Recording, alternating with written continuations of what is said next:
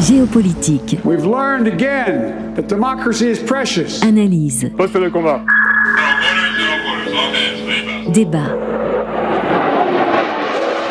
Périscope, le podcast du Centre d'études stratégiques de la marine. Pierre de Villeneuve. Bonjour, bonjour à tous et merci d'être fidèles à Périscope, le podcast qui vous permet de comprendre les enjeux stratégiques de la Marine nationale. Aujourd'hui, nous décidons de rendre hommage aux 20 ans d'opération et quelles opérations du porte-avions Charles de Gaulle. 42 000 tonnes, 2000 personnes à bord, 260 mètres de pont d'envol, un armement de pointe, une capacité d'embarquer 40 aéronefs, de la guerre d'Afghanistan en 2001 à la mission euh, Chamal contre l'État islamique, le porte-avions n'a pas chômé, comme on dit. Son utilité démontre quasi au quotidien qu'un deuxième navire de ce type, on peut rêver, serait bien utile à la marine. En passant en revue les différentes étapes de ces 20 euh, dernières années, on est à, à mi-parcours pour ce grand bateau. Le but de ce podcast n'est pas forcément de regarder dans le rétroviseur, mais bien de comprendre l'enjeu stratégique d'un tel bâtiment. Nous en parlons avec mes invités le contre-amiral Éric Malbruno. Bonjour. Bonjour. Vous êtes euh, sous-chef plan et programme de l'état-major de la marine à Paris. Vous avez commandé le porte-avions de 2015 à 2017, mais ça n'a pas été votre unique affectation. Vous connaissez le bateau par cœur et vous avez beaucoup d'anecdotes justement à ce sujet. Bonjour au sénateur Olivier Sigolotti. Bonjour. Vous êtes sénateur de Haute-Loire et avec Gilbert Roger, vous êtes les auteurs d'un rapport d'information qui est juste là. Porte-avions Charles de Gaulle et après euh, voilà, au nom de la Commission des Affaires étrangères, de la Défense et des Forces armées, vous vous euh, posez la question du porte-avions de nouvelle génération. Bonjour à Jean-Sylvestre Montgrenier. Vous êtes chercheur en géopolitique, notamment à l'Institut Thomas More. Vous êtes euh, auteur de nombreux ouvrages et dernièrement sur la géopolitique de la Russie. Alors d'abord, évidemment, le porte-avions Charles de Gaulle, c'est un bateau de guerre. Je le disais, il emporte 40 aéronefs, aujourd'hui les rafales marines, mais pas que. Amiral Malbruno, euh, la marine dispose de, très nombreux bâtiments de surface. La valeur ajoutée de ce porte-avions, bah, c'est qu'il porte des avions, mais pas que, évidemment. Non, alors effectivement, le, porte-avions permet de remplir plusieurs missions. Et alors, on a coutume de dire que la, mission du porte-avions commence dès sa mise en action à Toulon. En fait, on y reviendra euh, sur, sur la partie diplomatique, mais effectivement, dès la mise en alerte du porte-avions, il commence à jouer son rôle diplomatique. C'est-à-dire que si on sort le porte-avions, c'est pas pour beurrer les tartines, comme on dit, hein, c'est ça? En quelque sorte. Voilà. donc effectivement, donc, il y a plusieurs missions. La première d'entre elles, c'est la dissuasion, parce que le, porte-avions euh, porte l'arme nucléaire. Euh, c'est lui qui permet la, force aéronavale nucléaire, qui est une composante qu'on pourrait qualifier de circonstance par rapport aux forces aériennes stratégiques qui exercent une mission permanente avec une posture permanente. La force aéronavale nucléaire, elle, a des stades de montée en puissance, donc d'où le terme de composante de circonstance, avec rafale qui serait catapulté depuis le porte-avions en emportant le, missile euh, air-sol moyenne portée amélioré, la SMPA. En parallèle de cette mission euh, qui est vraiment euh, essentielle, il y a également la projection de puissance, c'est-à-dire envoyer des avions qui sont capables de délivrer de l'armement, donc soit sur une force maritime, donc l'attaque d'un objectif à la mer, l'attaque d'un objectif terrestre qu'on connaît avant de, partir, ou du soutien de troupes au sol. C'est ce qu'on a fait beaucoup euh, en Afghanistan, également en Syrie et en Irak. On délivre de l'armement au profit des troupes au sol pour permettre leur avancer, euh, euh, leur permettre de se désengager ou de se repositionner. Ça s'appelle le CAS, le Close Air Support pour les troupes au sol. En parallèle, il y a aussi des missions de connaissance et anticipation, donc du renseignement. Parce que le porte-avions, avec ses moyens, avec ses aéronefs, avec les Rafales, avec les E2C, les, les et puis ses hélicoptères également, et puis ses moyens de guerre électronique, et tout le groupe aéronaval participe à l'appréciation autonome de situation par la France. C'est-à-dire être capable de dire, avec ce qu'on a, qu'est-ce qui s'est passé en Syrie, est-ce que les, Russes ont volé euh, tel jour euh, ou pas, euh, de pouvoir être indépendant et de pouvoir présenter au chef d'état-major des armées et au chef des armées, le président de la République, de dire cet événement qui est rapporté dans les médias s'est produit ou ne s'est pas produit de ce qu'on a vu. C'est un outil de vérification, en fait. C'est un outil de vérification important. Enfin, cette capacité d'appréciation autonome de situation, c'est ce qui avait permis au président Chirac de dire il n'y a pas d'armes de destruction massive en Irak, ce qui s'est avéré vrai. donc, mm. euh, donc nous, on ne veut pas y aller, en tout cas pour faire euh, ce qui a été fait finalement. Mais c'était bien, c'est bien cette capacité autonome oui, qui est très importante. On connaît l'épisode du veto à l'ONU, etc. Mais en réalité, il y a eu évidemment une vérification militaire. Voilà, il était fondé sur euh, une capacité qui, est fournie par l'ensemble des armées françaises et des services de renseignement qui permet de, présenter cette situation, cette situation au président. Puis après, il y a des capacités organiques de ravitaillement, des capacités propres de ravitaillement, puisque les rafales peuvent ravitailler euh, d'autres rafales. C'est une spécificité du rafale marine. Donc, ce qui permet d'aller plus loin ou d'assurer la sécurité des aéronefs quand on doit les récupérer.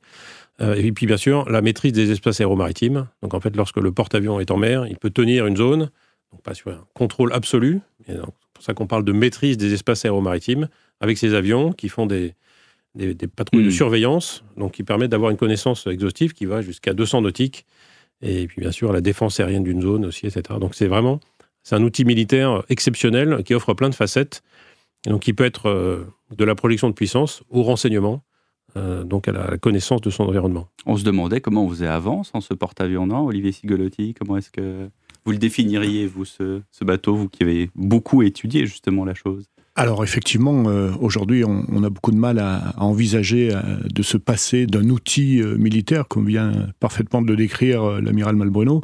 nous avons étudié, bien sûr, le Charles de Gaulle, mais surtout la suite de mm. ce fabuleux bâtiment qui est à la fois un outil de diplomatie, et, et je me rappelle des paroles de de l'ancien chef d'état-major de la Marine nationale, l'amiral Prazuc, qui euh, rappelait que le Charles de Gaulle, c'était surtout 43 000 tonnes de diplomatie. Hmm. Donc euh, aujourd'hui, politiquement, il semble difficile de se passer euh, d'une telle capacité de projection, mais surtout d'un tel outil de diplomatie. Jean-Sylvestre Montgrenier, à votre tour, comment est-ce que vous le voyez, ce porte-avions Charles de Gaulle Comme je disais, effectivement, c'est un outil, d'abord un grand bateau de guerre, un grand outil militaire c'est le navire amiral de la flotte, hein, le, capital ship, hein, pour le dire euh, en bon français. Mmh. Hein, donc le fait est que ça s'organise autour de cela. Et puis, euh, euh, ce qui me semble intéressant dans l'étude de ce type de bâtiment, c'est que finalement, on le retrouve à tous les niveaux de la pyramide stratégique. Donc il y a, l'aspect tactique, la maîtrise de l'espace aéro-maritime, ce qu'on a appelé autrefois en anglais le, sea control. Et puis après, on remonte au niveau stratégique et même au niveau politique. C'est un élément avancé pour le, pouvoir politique, hein, pour sa capacité à décider, notamment avec tout ce qui est euh, renseignement, anticipation, etc. Euh, cela permet euh, d'afficher sa volonté politique, sa résolution. Donc là, on retrouve entre autres la diplomatie navale. Si la situation se tend, c'est un outil qui est extrêmement important pour la diplomatie mm. coercitive. Hein. C'est-à-dire qu'il ne s'agit pas uniquement de l'affichage, hein. il s'agit de peser dans la définition du rapport des forces, donc dans la gestion d'une crise et puis d'être partie prenante à la résolution euh, de cette crise. Donc là, on est remonté au, niveau euh, politique. Et puis après, sur un plan euh, stratégique, stratégique et tactique, c'est une capacité de frappe hein, qui est extrêmement importante. Hein. Il y a un effet de marteau, il y a 50 sorties par jour qui sont possibles. Lorsque le porte-avions entre en fonction, on l'avait vu notamment dans l'opération Chama, le mouvement de bascule depuis la Méditerranée orientale vers le golfe arabo-persique, hein, bon, ben, c'était une capacité à multiplier par deux euh, les, les, frappes hein, de mémoire. Hein. Euh, donc c'est véritablement, euh, oui, je ne trouve pas d'autre expression que capital ship, le navire amiral, là, qui fait la, différence, hein, aussi bien sur le plan politique que sur le plan stratégique, et puis après au niveau tactique, c'est-à-dire là, la, capacité de frapper sur un théâtre d'opération et même loin en profondeur, puisque c'est jusqu'à 2000-2500 km. donc c'est quand même quelque chose d'énorme. On va, revenir sur l'aspect diplomatique dans quelques minutes. Euh, Amiral Malbruno, euh, on va pas regarder, je le disais dans le rétroviseur, mais il y a eu quand même des opérations marquantes pour le Charles de Gaulle, à la fois en Afghanistan, à la fois au large de la Libye, à la fois effectivement dans le Golfe euh, arabo-persique. Absolument. la, la, première mission opérationnelle du porte-avions s'est trouvée être après le, en septembre, puisque le porte-avions est admis au service actif en mai 2001. C'est terrible à dire, mais ça tombait bien. C'est difficile, difficile, à dire. Voilà. Bien sûr, bien sûr, difficile à dire, mais bien sûr, effectivement, c'est une mission qui est fondatrice pour le porte-avions parce que ça permet de sortir complètement de la logique d'armement et puis de dire bon, maintenant euh, comment est-ce qu'on l'opère dans la guerre. Sachant qu'il remplaçait déjà un porte-avions, donc euh, mais évidemment c'est quand on regarde son le, prédécesseur, c'était succédé euh, au Foch, voilà, qui, qui, venait de faire l'opération Trident au Kosovo en, en 1999. Et puis en, dès 2001, il est engagé euh, le 1er décembre en appareil de. Mais là, on est dans une autre galaxie quand on arrive sur le Charles de Gaulle par rapport à là, son prédécesseur. C'est, le, le pont d'envol est plus grand. C'est, on passe de, de 8000 m2 à 12 000 m2. Donc en fait, on passe pour prendre des choses d'un terrain de foot, euh, euh, un terrain de foot un peu moins de 1,5 à deux terrains de foot pour donner, pour donner un ordre, un ordre de, grandeur. Ouais. et puis on, sur les capacités d'emport d'armes et de capacité de mise en œuvre, oui, c'est. Et donc là, à peine, j'allais dire, appareillé, il va en Afghanistan. Voilà, en fait, 19 jours après, donc appareillage le 1er décembre de, de, Toulon et le premier vol le 19 décembre devant le Pakistan. Donc les avions traversent le Pakistan et vont sur l'Afghanistan pour des premiers vols. À l'époque, c'était pas encore des rafales. Si, il y avait des rafales. Alors, les rafales nous ont rejoints ensuite, mais c'était des super, étendards. Super étendards. Euh, les rafales ne sont pas montés. C'était le début de la vie du rafale. Euh, mais c'est le début de la vie opérationnelle du Rafale également. Cette mission, euh, donc 2001-2002, qui a duré 7 mois, du 1er décembre à début juillet 2002. Alors, vous avez eu plusieurs affectations. À, quel niveau et comment est-ce que vous avez, j'allais dire, appréhendé cet immense navire au cours de votre carrière? Alors, moi, j'étais à bord, effectivement, pendant la mission Héraclès, là, donc de 2001-2002. Mon, premier passage à bord, c'est à l'armement. En fait, en, je suis sur un bateau qui désarme en cours d'année, et donc il faut, euh, on se trouve, euh, une occupation pour une seconde partie d'année. C'est ma première arrivée sur le porte-avions. Je suis spécialité système d'information et de communication, donc je, je rejoins ce service-là euh, à l'armement pendant un peu plus de six mois. Et puis ensuite, je reviens comme adjoint réseau et puis chef du service système d'information et de communication de 2001 à 2003. Ensuite, je suis revenu comme officier opération de 2009 à 2011. Pour la remontée en puissance après l'arrêt technique majeur numéro 1, puis euh, cette grande année, euh, cette longue année 2010-2011 où on fait une, un déploiement en océan Indien, on revient quelques semaines à Toulon et on part pour l'opération Armatan en Libye. Et on navigue à peu près, le porte-avions navigue à peu près 11 mois durant cette année. La première fois que vous arrivez sur le Charles de Gaulle, c'est quoi votre euh, réaction? Ah bah, euh, c'est, assez sidérant. Alors le bateau est, quand la première fois que j'arrive à bord, le bateau n'est pas encore fini. C'est ça. Le pont qui est juste sous le pont d'envol n'est pas encore recetté. Les locaux sont encore en voie d'achèvement. Le pont d'envol n'est pas peint. La tôle est à nu. et il a, été, il a été euh, poncé et peint ensuite. Et la passerelle est ouverte aux quatre vents, c'est-à-dire qu'elle ah est, elle est ajourée, mais ah il n'y a pas encore les vitres. Il faut se couvrir. voilà, donc faut se couvrir. Et voilà, donc là, on avait appareillé à l'époque pour retourner le porte-avions, mais c'était extrêmement impressionnant, une impression d'immensité.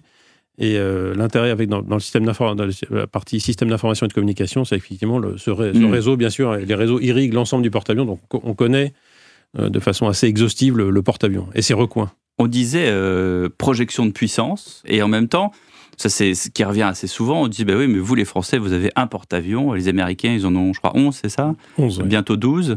Est-ce qu'on peut déjà comparer? Est-ce qu'on on se dit que finalement, c'est aussi à proportion de, notre petit pays par rapport aux États-Unis d'Amérique, qui sont un, très grand pays fédéral? Je crois que le nombre, le nombre ne fait pas tout. Je crois que le, porte-avions, euh, au-delà de l'aspect diplomatique et stratégique, c'est aussi un élément de crédibilité par rapport à notre activité en, en opération, en interallié, en, en interarmée. Et je pense que le fait que la France dispose aujourd'hui et demain d'un porte-avions mm. lui confère cette crédibilité. Euh, notamment vis-à-vis des États-Unis, euh, vis-à-vis du Royaume-Uni également, euh, avec lequel nous avons un certain nombre de relations opérationnelles.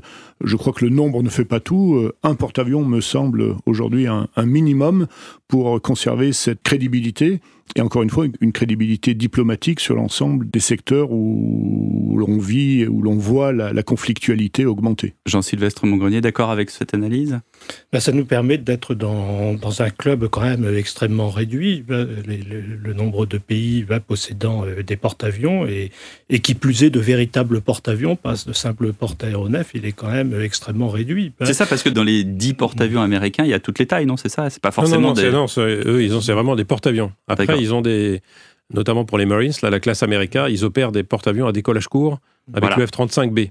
D'accord. Ça, c'est en plus. Ça, c'est en plus des 11 porte-avions qui sont 11 porte-avions avec euh, les, Américains, eux, ont 4 catapultes. Donc, ils sont comparables, en fait, euh, aux porte-avions Charles de Gaulle. Voilà, à l'échelle, euh, à l'homotétie près, effectivement, c'est tout à fait comparable. D'accord. Et la Chine, alors on dit toujours maintenant, la Chine, maintenant, construit des porte-avions de plus en plus. Alors, le troisième porte-avions chinois est en cours de construction. Et puis, il devrait sortir, enfin, il construit assez vite. Hein. Ils, en ont, ils ont déjà deux, qui est, un qui est opérationnel, un second qui est sur le point de l'être, euh, qui est, enfin, le statut n'est pas encore parfaitement clair. Mais, et puis ensuite, un troisième porte-avions qui sont en train de construire, euh, où euh, on voit qu'ils essayent de tendre vers des catapultes. Oui, c'est ce que j'allais dire, parce que bien sûr, catapultes. Pour l'instant, les Chinois sont sans catapultes. Ils essayent de tendre vers le, des porte-avions avec catapultes, parce que bien sûr, ce qui fait la force d'un porte-avions, ce qui permet d'avoir des, des hiérarchies dans les porte-avions, c'est le nombre de sorties par jour et la capacité de mm. délivrer de la puissance. Et pour faire décoller un avion chargé, chargé en bombes, éviter d'avoir à choisir entre des bombes ou du kérosène, il faut. Euh, et c'est la catapulte qui permet de faire ce distinguo, en fait. C'est-à-dire que la catapulte permet d'envoyer un avion plus lourd dans le. Voilà, on peut avec le Rafale, on catapulte les avions jusqu'à 23 tonnes. Euh, et comme le Hawkeye, les Américains, qui ont une catapulte un peu plus longue, catapultent les avions jusqu'à 30 tonnes. Et c'est aussi cette catapulte qui permet de catapulter des avions ravitailleurs qui sont parmi les plus lourds qu'on a dans le catapultage. Oui. Alors justement, dans, le, dans le spectre des pays du globe, ce porte-avions, euh, on parlait de force de dissuasion, euh, monsieur Bongrenier, comment est-ce que politiquement, diplomatiquement, justement, il, euh, il opère et il devient comme ça une pièce maîtresse pour la marine? Bah, d'abord, c'est une norme de puissance, hein, j'insiste là-dessus. C'est un petit peu l'étalon or, hein, si on cherche l'expression la, plus adéquate. Hein. Donc ça permet d'être à table, c'est le ticket d'entrée pour être à table, pour discuter bah, d'un certain nombre de, de, grandes questions. Finalement, euh, on pèse à raison de ses forces, y compris sur le plan diplomatique. C'est vrai que la diplomatie, c'est l'art de la persuasion. Généralement, plus on est fort, plus on est persuasif. Et donc, le fait d'être capable de, déployer un porte-avions sur une zone, ça, ça permet euh, d'être dans la boucle. Et comment est-ce qu'on est regardé justement avec ce On est regardé comme, euh, comme, une puissance politique, diplomatique, militaire, euh, dont les, les avis euh, doivent être pris en compte, hein, parce que ça repose pas sur le ministère de la parole, ça, ou sur une sorte de constructivisme. On propose des beaux schémas diplomatiques sur le papier, mais il, il, faut peser. Hein, c'est aussi simple que cela. Hein, et c'est pour ça que c'est quelque chose de, de, de, central, de vital pour, pour la France en tant que nation, en tant que, que puissance occidentale. On a parlé de la Chine. Elle, la Russie aussi. La, la, la, la Russie, elle n'est pas encore décidée finalement, euh, semble-t-il, à faire euh, un nouveau euh, porte-avions. Ben, et elle privilégie d'autres, finalement, des, des, méthodes qui étaient celles de, de l'époque soviétique, hein, des missiles sur des, des, croiseurs, je simplifie un petit peu. mais la, la, montée en puissance de la Chine sur le plan aéronaval, c'est quelque chose d'extrêmement important parce que c'est une flotte expéditionnaire dont elle est en train de se doter. Hein. Donc il y a une volonté bah, de se projeter euh, et d'être capable de projeter de la puissance euh, euh, à l'échelle de tout le globe. Hein. Et donc, ça, ça va de pair avec une volonté de remettre en cause le droit de la mer, la libre navigation. On l'a déjà vu, il y a eu quelques bah, épisodes bah, il y a comme déjà ça. la mer de Chine méridionale. Bah, vous riez, Olivier Ségolotti, mais vous ne devriez pas. Non.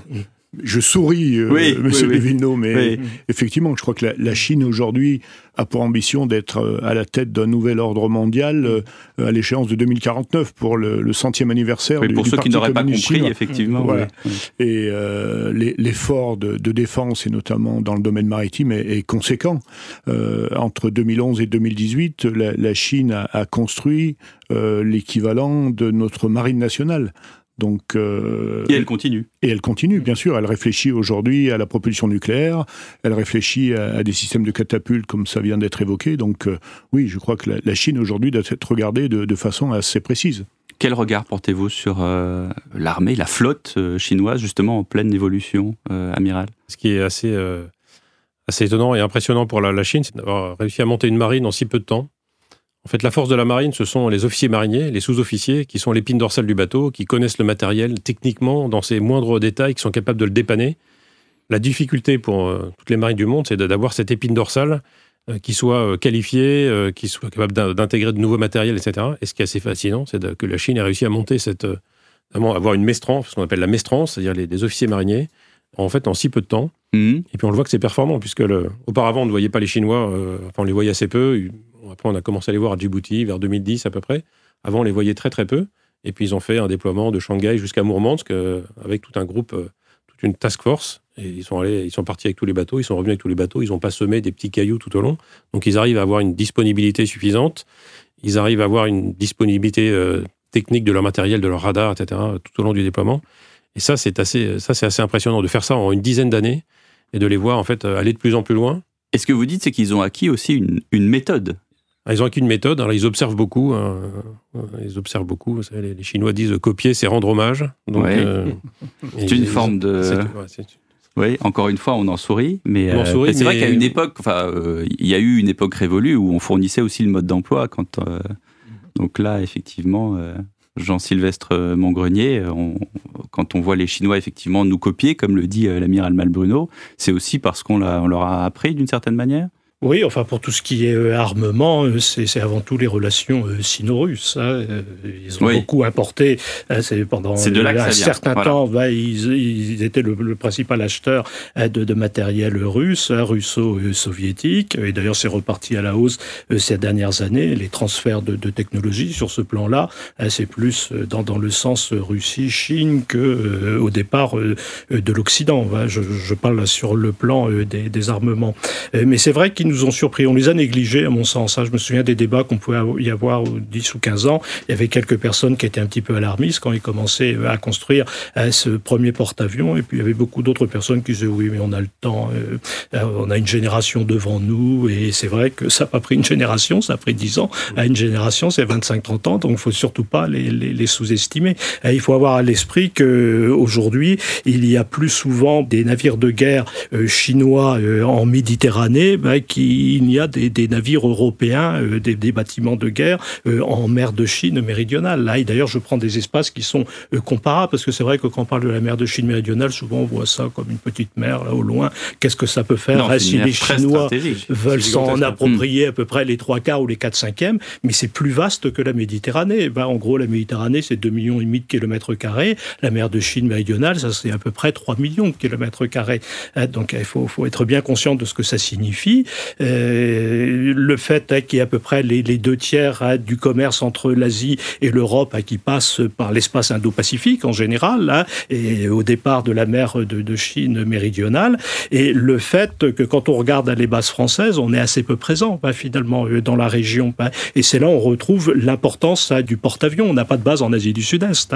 Et le porte-avions, j'aurais peut-être dû mentionner ça tout à l'heure quand vous me demandiez euh, ce, ce qui donnait le plus de, de signification au porte-avions, c'est une base aéronavale euh, mobile et souveraine. Et c'est ça ben, le, grand avantage par rapport euh, à d'autres emprises, par rapport euh, à un certain nombre de bases hein, qui ont l'importance, leur importance certes, hein, mais là c'est véritablement la valeur ajoutée ben, du porte-avions. une base aéronavale, mobile et souveraine. En tout cas, ben, vous avez raison de le mm. préciser. Et, pour tout ce qui est justement les questions de cette mer de Chine méridionale, on les a abordées dans le précédent podcast sur, sur l'Indo-Pacifique. Donc je vous incite à écouter le, tout premier périscope. Euh, Amiral Malbruno, euh, je le disais, le porte-avions Charles de Gaulle est, euh, j'allais dire, au, milieu d'une disponibilité folle de plein de bâtiments de, surface. Comment est-ce qu'on arrive à agglomérer, justement, pour ceux qui ne connaissent pas du tout, justement, les enjeux stratégiques de la marine? Comment est-ce qu'on on, se dit, tiens, on va sortir le, le porte-avions, mais il n'est pas tout seul, mais il y a d'autres bateaux qui arrivent en, en complément Comment est-ce que tout ça se, se met en place? Alors le groupe aéronaval de, le, le, en fait, le noyau du groupe aéronaval, en fait, il se construit donc autour du porte-avions avec euh, une frégate antiaérienne, une frégate de défense aérienne, donc le Forbin ou Chevalier Paul, une frégate anti-sous-marine, un pétrolier ravitailleur qui va permettre de faire des, allers-retours avec la Terre pour apporter euh, de la nourriture euh, fraîche, des, pièces détachées, du kérosène et du gazole, du kérosène pour le porte-avions. Donc le porte-avions part jamais seul comme ça Non, il part jamais seul. Et puis un sous-marin nucléaire d'attaque qui va euh, pouvoir euh, assurer du renseignement autour de la lutte anti-surface et anti-sous-marine également. Et après, on, étend en fonction de la, en la Donc ça, c'est vraiment le noyau de base. Et après, on peut étendre ce groupe aéronaval avec d'autres bateaux, notamment des bateaux, euh, donc des bateaux français ou des bateaux européens. On dit que le porte-avions est un agrégateur de capacité européenne. C'est pas du tout un terme marketing ou un élément de langage, c'est une réalité. Pendant mes deux missions avec le porte-avions, j'ai eu des bateaux belges, des bateaux italiens, des bateaux, une frégate allemande, euh, des bateaux américains, des bateaux euh, australiens, italiens. Et c'est pour tous ces bateaux, c'est vraiment le porte-avions est un aimant, c'est-à-dire que c'est en venant euh, faire partie de, l'escorte du porte-avions, en fait, il y a un niveau opérationnel extrêmement élevé qui permet de, solliciter l'équipage et le bateau dans, dans de, de, le mettre un peu dans ses retranchements, d'aller au max de ses capacités. Donc c'est extrêmement intéressant. C'est extrêmement intéressant pour nous aussi. Donc, grâce à la normalisation apportée par l'OTAN, on travaille très facilement et très efficacement ensemble, très vite. Mhm. Il y a un peu de rodage sur le positionnement autour du porte-avions, mais ça, ça, prend assez vite. On, les, a des briefings euh, bien élaborés pour ça. Et donc, on a une grande efficacité ensemble, très très vite. C'était fascinant de voir comment les frégates allemandes et, belges se sont pu s'insérer assez vite euh, euh, autour du porte-avions et apporter, donc étendre le, volume qu'on maîtrisait tout autour du groupe aéronaval. Et alors, pour faire fonctionner tout cela, euh, ce qu'il faut savoir, c'est que, bien sûr, sur le porte-avions, il y a un QG, il y a un centre opération, et c'est là que tout se décide. Alors, sans vouloir, évidemment, euh, briser aucun secret défense. Évidemment, c'est pas le but ici, mais c'est là que tout se décide. Quoi. Il, y a, il y a vraiment. Voilà, en fait, sur le, il y a un amiral qui commande le groupe aéronaval et qui gère effectivement l'escorte, qui commande enfin, toute l'escorte autour du porte-avions. C'est lui qui fait l'interface avec l'extérieur. C'est pas le, commandant du porte-avions qui fait l'interface avec l'extérieur. C'est bien l'amiral mm. qui fait l'interface avec l'extérieur, qui passe les contrats avec la coalition sur le nombre d'avions qu'on va envoyer tous les jours, dans, quel créneau, euh, nombre de fois, etc. Donc euh, c'est lui qui va gérer la défense du groupe aéronaval et organiser le, le dispositif. Donc ça, c'est c'est pas quand même quelque chose. Euh, on le sort pas du garage tous les jours, j'allais dire. C'est pour faire simple, quoi. Il y, a des fois, lorsqu'on est en entraînement devant Toulon, il y a l'état-major arrive généralement un petit peu avant qu'on ne parte, et puis ensuite, il prend ses marques ensuite, et puis dès qu'on a pareil, évidemment, on, ne quitte pas le large de Toulon sans, sans état-major embarqué. Euh, pour, euh, et, sans, et sans escorte avec l'ensemble du groupe aéronaval. Olivier Sigolotti, qu'est-ce qui vous a amené à écrire ce rapport?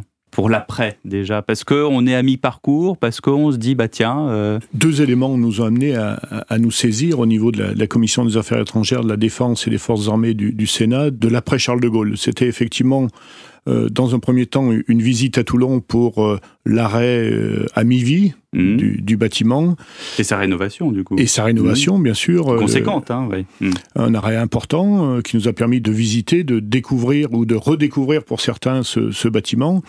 Et puis surtout l'aspect de, souveraineté stratégique, puisque inévitablement se posait la question de, l'après Charles de Gaulle. Donc la commission s'est saisie. Nous avons été désignés avec mon collègue Gilbert Roger pour faire ce, rapport qui nous a permis de, retourner à bord du Charles de Gaulle, de mieux comprendre les, enjeux, de mieux comprendre les différents métiers à bord et, de voir euh, l'aspect indispensable de, conserver à la fois cette autonomie stratégique et puis cette capacité de, délivrance de, puissance, euh, quelle que soit la, zone du monde.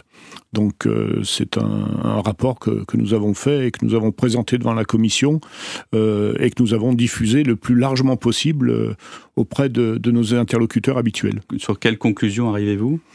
Alors les conclusions sont simples. Euh, le porte-avions de, nouvelle génération sera un, porte-avions pour nous, euh, d'après nos les enseignements que nous avons tirés de, cette analyse, sera un porte-avions plus conséquent en termes de, longueur de pont, en termes de jauge.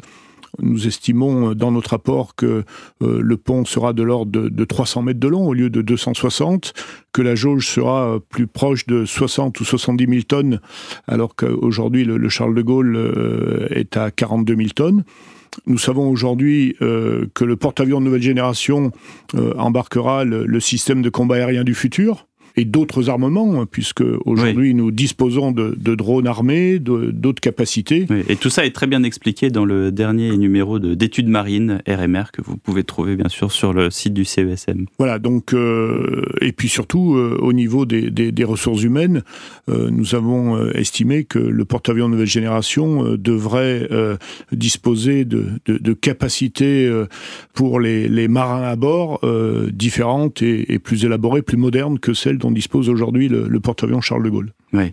Jean-Sylvestre Montgrenier, euh, on se rend compte, mais c'est un peu la, question que je posais il y a un quart d'heure, on, ne peut plus vivre sans porte-avions maintenant. On est parti là en plus dans une autre, euh, dimension, 70 000 tonnes, ce que propose le sénateur euh, Sigolotti, c'est pratiquement le double en fait. Oui, c'est la norme qui s'impose. Alors, est-ce qu'on peut vivre sans porte-avions? La question, c'est de savoir euh, euh, si on veut continuer à être une puissance ou pas. je pense que c'est en ces termes que cela se pose. Oui. Si on veut être une, puissance de premier plan. Est-ce que la réponse n'est pas dans votre question? Oui, tout à fait. Si l'on veut être une puissance de premier plan, on ne peut pas faire sans, porte-avions, pour toutes les raisons qui ont été exposées précédemment. Et, et notamment la capacité euh, à agir sur le, plan euh, mondial.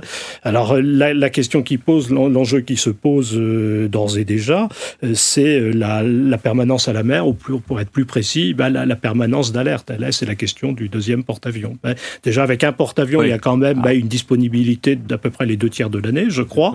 Hein, mais il faut développer quand même une certaine maestria pour conserver cette disponibilité. Et l'enjeu, c'est de, retrouver euh, cette permanence d'alerte hein, que nous avions jusqu'en 1998-2000, c'est-à-dire au moment où le, Clémenceau et le Foch, dont nous parlions précédemment, ont été retirés du service actif. C'est-à-dire que ça fait à peu près une vingtaine d'années bah, qu'il n'y a plus cette permanence d'alerte. Alors, permanence d'alerte, ça veut dire qu'un porte-avions doit pouvoir appareiller dans les deux ou trois jours, hein, si, besoin est, dans un contexte de, crise internationale. Hein. Et c'est ce dont nous disposions, bah, cette capacité au long cours, finalement, quand on regarde les, décennies qui précèdent. Hein. Bon, il y, a, ces 20 dernières années où nous en avons été privés, c'est quelque chose d'essentiel, on le voit bien. Il faut bien insister sur le fait euh, que, par exemple, un BPC, un bâtiment de projection et de commandement, il ne peut pas faire la, différence, aussi précieux soit-il, euh, par ailleurs. Hein. C'est pas la même puissance de frappe, c'est pas la même capacité à durer, c'est pas euh, la, la, même polyvalence. Hein. Donc, je, reviens à votre question, qui était aussi rhétorique, je pense. On ne peut pas faire aujourd'hui sans, sans, sans porte-avions, sans, sans groupe aéronaval. Alors, Amiral Malbruno, euh, l'idéal, ça serait deux, mais alors euh, expliquez-moi, on arriverait par exemple en 2038, je crois, en 2040, euh, à, ce porte-avions de nouvelle génération, et on garderait quand même le Charles de Gaulle, mais alors, de quelle manière? Alors, le, Charles de Gaulle, il est prévu de durer 40 ans. En fait, c'est pour ça que les études. Il arriverait en fin de vie. En fait, c'est 40 ans d'exploitation des chaufferies nucléaires qui ont commencé en 1998. Et donc, on est en 2038. C'est comme ça qu'est calé le, l'arrivée du porte-avions nouvelle génération, c'est pour remplacer le, remplacer le Charles question de, remplacement, il n'est pas question d'en avoir. Remplacement. Après, c'est une décision politique qui n'a pas besoin d'intervenir maintenant et qui pourrait intervenir au moment où on lancera en réalisation le porte-avions de nouvelle génération, aux alentours actuellement de fin 2025, début 2026. Mais effectivement, comme le disait euh, M. Mongrenier, le, le porte-avions, c'est une capacité différenciante et qui permet de peser dans le débat. Alors, elle est elle est complémentaire de l'armée de l'air parce qu'on intervient à des tempos différents. C'est très important de souligner. Il n'y a pas de compétition. On est, on est vraiment complémentaires. Grâce à l'entraînement des forces aériennes stratégiques, il y a des capacités d'intervention immédiate, de faire un raid. Après, s'il faut durer, le porte-avions peut permettre de durer pendant qu'on négocie euh, une implantation dans une base. C'est ce qui est passé en Afghanistan avec Douchambé. Le porte-avions euh, Racontez-nous. A, volé du, enfin, les avions du porte-avions ont volé du 19 décembre jusqu'à début mars, le temps qu'une ancienne base soviétique euh, pour la campagne de l'Afghanistan de, des, Russes, des Soviétiques, euh, soit réhabilité pour accueillir les avions de l'armée de l'air. Donc ça, ça a pris quelques mois. Ça fait l'intérim, en fait. Donc, euh, en fait, le, porte-avions, il permet cet engagement, notamment dans, cet, exemple-là, dans le tempo, c'est ça aussi. C'est aussi une capacité différenciante parce que ça permet de peser dans le débat. On parlait d'outils diplomatiques, c'est bien ça, en fait. Jacques Chirac, le président Chirac ne s'y était pas trompé en faisant appareiller en 2003 le porte-avions. Euh, pendant les débats pour lorsqu'il y avait les débats à l'ONU sur l'Irak, c'est-à-dire que oui. J'étais à bord, là, on avait navigué deux mois et demi au large de la Crète. Le président, les ordres, c'était vous naviguez au large de la Crète, vous ne dépassez pas, le, vous n'allez pas en Méditerranée orientale, enfin jusqu'au bout. Mais l'idée du président Chirac, c'était de dire vous voyez que je suis prêt à y aller, mais pour faire des choses qu'on fixera ensemble et qui ne soient pas unilatérales. Et donc, le donc on a Paris, on était avec le porte-avions Truman à l'époque, euh, au large de la Crète, et on a, on a volé ensemble, on s'est entraîné, puis au d'un moment, après les, discours de Dominique de Villepin, le porte-avions Truman est parti, a franchi Suez et est allé dans le golfe Persique. Et nous, on est resté encore un petit peu, on a fini par rentrer à Toulon. Mais c'était bien cette idée de, peser aussi. De la même façon, après les attentats de Paris, en dehors du fait du symbole qu'on voulait montrer sur l'engagement de la France, c'était montrer aussi combien la France était engagée dans la coalition. Donc au-delà de la base aérienne H5 en Jordanie, il y avait également le porte-avions, il y avait également les canons César de l'armée de terre qui étaient engagés. Donc il y avait toute, la France était présente dans tous les compartiments, dans tous les, tous les milieux. Et c'était, c'est ce que montrait le porte-avions aussi par le volume de ses sorties, complément de l'armée de terre et de l'armée de l'air, de montrer l'engagement de la France. Et ça, comme vous le soulignez, M. Mongrenier, en fait, c'est, ça permet d'être dans des cercles de décision et des cercles de partage de renseignements auxquels on n'a pas accès sinon. En fait, si on n'est pas capable de montrer, enfin, en fait, parce que les Américains savent bien que si on veut utiliser pleinement le porte-avions, on va avoir besoin de renseignements différents des autres. Et c'est bien, et ils, savent, et ils connaissent bien, eux, évidemment, la valeur d'un porte-avions, tout ce qu'on peut apporter. Et donc cet engagement dans la coalition contre l'État islamique, euh, ça permet d'avoir accès à, ces sacs de renseignements et de, partager. C'est ce qui fait aussi que le, porte-avions, les Américains nous ont nous avaient proposé, ce qu'on a accepté, de, prendre le commandement de la Task Force 50 dans le Golfe Persique, qui est la Task Force qui commande les, porte-avions qui sont engagés dans le Golfe Persique, ce que Charles de Gaulle a fait déjà euh, deux fois. Sur euh, ce qui a été dit et sur ce porte-avions de nouvelle génération, vous, vous le voyez comment Évidemment, j'imagine comme un énorme plus? Bien sûr, c'est un énorme plus. Il y a plein de choses différentes. Euh, il y aura des avions pilotés, il y aura des drones. Donc, notamment, une des différences à appréhender, ce sera la cohabitation d'avions pilotés de drones. Comment est-ce qu'on fait? Comment est-ce qu'on fait sur le pont d'envol? Comment est-ce qu'on fait dans la circulation, enfin dans le volume aérien du porte-avions. Comment, est-ce qu'on coordonne ça Avec et sans pilote, quoi. Avec et sans pilote. quel est le tempo? Comment on insère ces avions Ça, c'est nouveau, en fait. Ça, c'est nouveau. Il va falloir qu'on. Je parlais de méthode tout à l'heure. Voilà. Il faut qu'on apprenne une nouvelle méthode. Voilà, une nouvelle méthode. Est-ce qu'on met de l'appontage automatique? Combien? De combien est-ce qu'il faut que les pilotes pratiquent par rapport à l'appontage automatique? Actuellement, les Américains, ils ont un système d'appontage automatique, mais ils sont un rapport 90-10, donc 90 à la main et 10% en automatique. Donc après, on se pose des questions sur l'évolution, mais on voit bien qu'il faut rester très très prudent sur ces sujets-là. Mais c'est une facilité qui est intéressante. Sur le portillon nouvelle génération, aussi l'augmentation de taille permet euh, de faire simultanément des catapultages et du ramassage, ce qui fait qu'on peut avoir des avions d'alerte qui sont capables de partir euh, en quelques minutes, notamment pour la partie défense aérienne, tout en continuant à ramasser des avions euh, qui reviennent de mission. Et donc ça, c'est aussi sera une capacité différenciante. On prévoit aussi des armes à énergie dirigée. on étudie des lasers, des, des micro-ondes à forte puissance, qui seront des capacités différentes. Et puis après, sur la, les capacités de stockage du porte-avions seront également différentes en termes d'armement qui sera possible de délivrer, la capacité de stockage et puis la capacité de, dépannage. Alors, si je vous suis, logiquement, je me dirais il y a moins d'hommes, mais en fait, pas du tout. En fait, il y, a moins d'hommes parce qu'en fait, on va rester autour de 2000 personnes pour un porte-avions qui va être à peu près x2. C'est ça. En taille, donc. Euh, j'allais presque vous demander, est-ce qu'il y aura 3000 personnes au lieu de 2000 en fait? Pas forcément. Non, non, non, euh, non, non, les études actuelles euh, prévoient. Plus de matériel, plus d'équipement. Plus de matériel, plus d'équipement. Autant d'hommes. Mais autant d'hommes, parce que c'est 1200 à peu près pour le flotteur.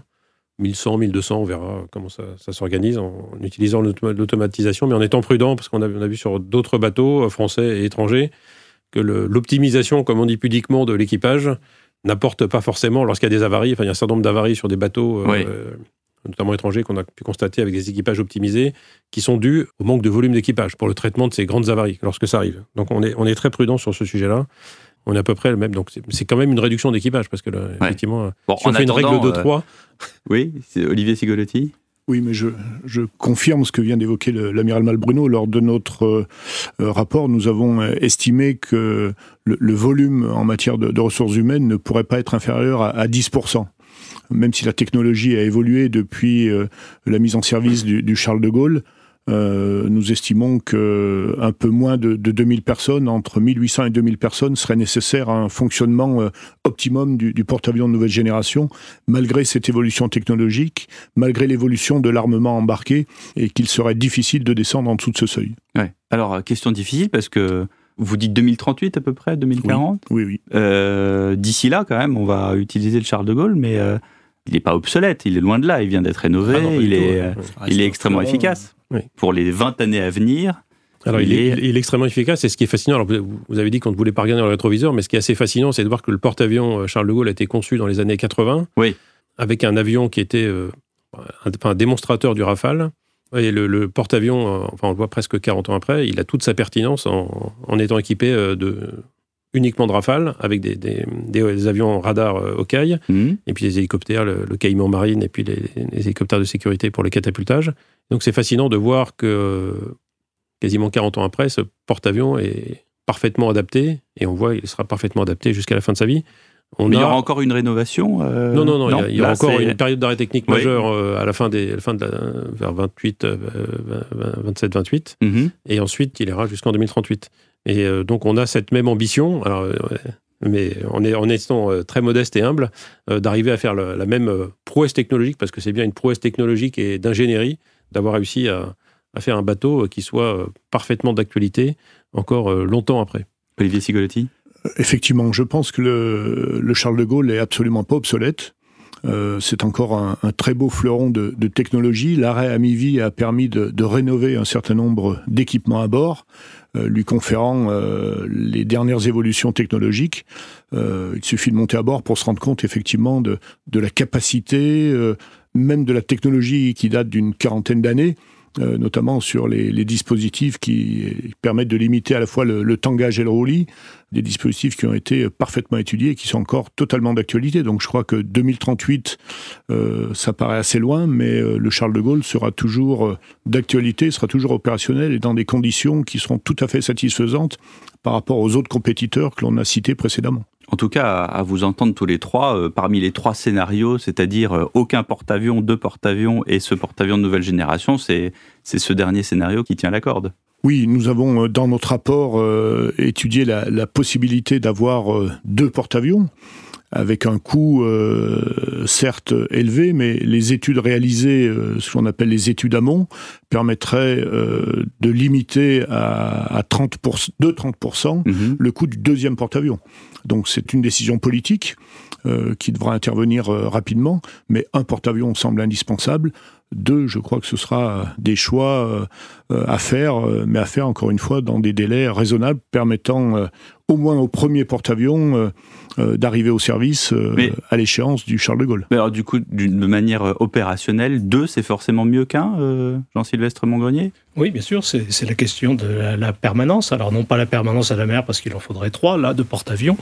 Pourquoi trois? bah, pour qui, Parce qu'il y, y, a justement ces arrets techniques. Donc, la permanence à la mer, il y a toujours un porte-avions qui navigue. Donc là, on est sur, on est sur une autre dimension. Oui.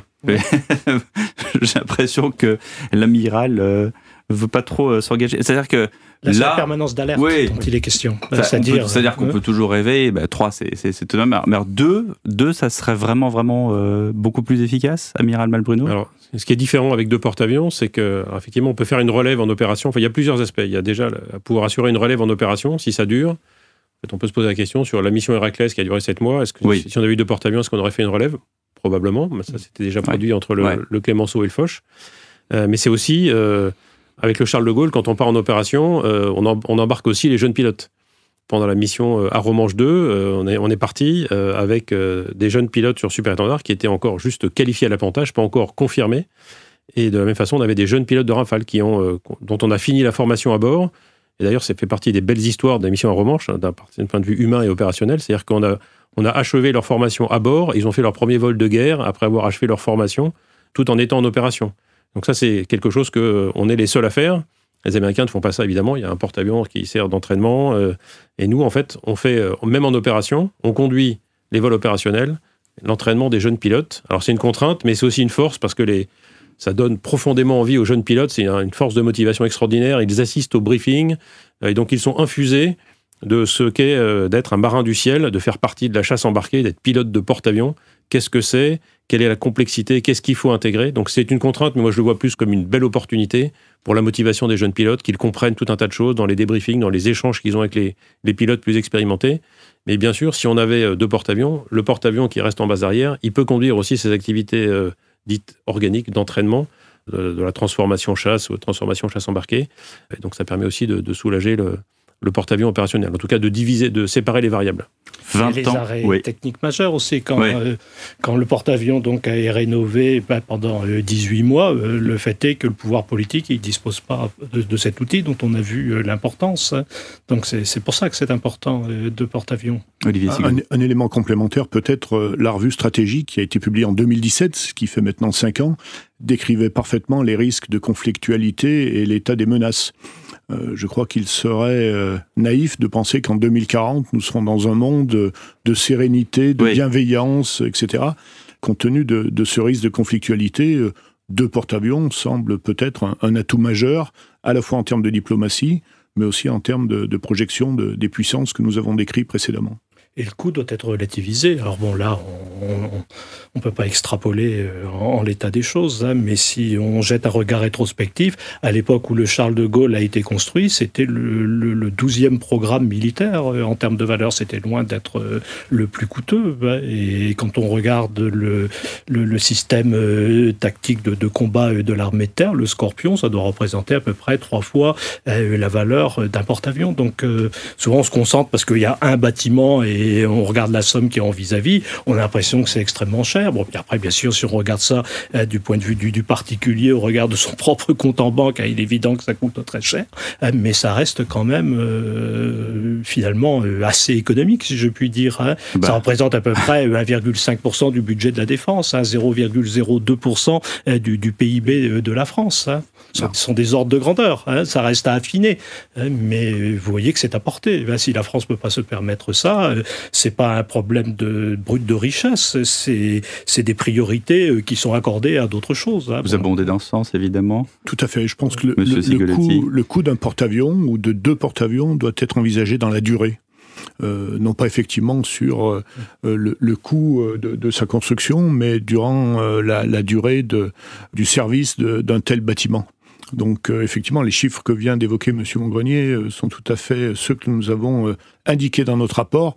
C'est un effort certes conséquent, mais c'est un effort qui doit permettre d'être étalé sur 20 ou 30 ans. Donc le, coût que nous avons estimé aujourd'hui est supérieur à 5 milliards d'euros. Ça peut sembler euh, énorme, euh, ramener dans la durée et ramener au PIB oui, c'est toujours et à l'effort de proportion gardée, comme on dit. C'est toute proportion gardée en fonction, bien sûr, de, des, études qui seront. Et eh bien justement, en parlant d'études, lisons ce rapport d'information que vous avez publié avec euh, Gilbert Roger Olivier Sigolotti. Je vous invite également à lire euh, le dernier, comme je vous le disais, étude marine du CESM que vous trouvez en ligne euh, sur le site du CESM, Air et Mer, justement, avec ces nouveaux outils de combat, euh, notamment. Merci à vous trois, merci au contre-amiral Éric Malbruno, au sénateur Olivier Sigolotti et à Jean-Sylvestre Montgrenier. C'est la fin de Périscope, et puis bien sûr, on se retrouve au prochain épisode.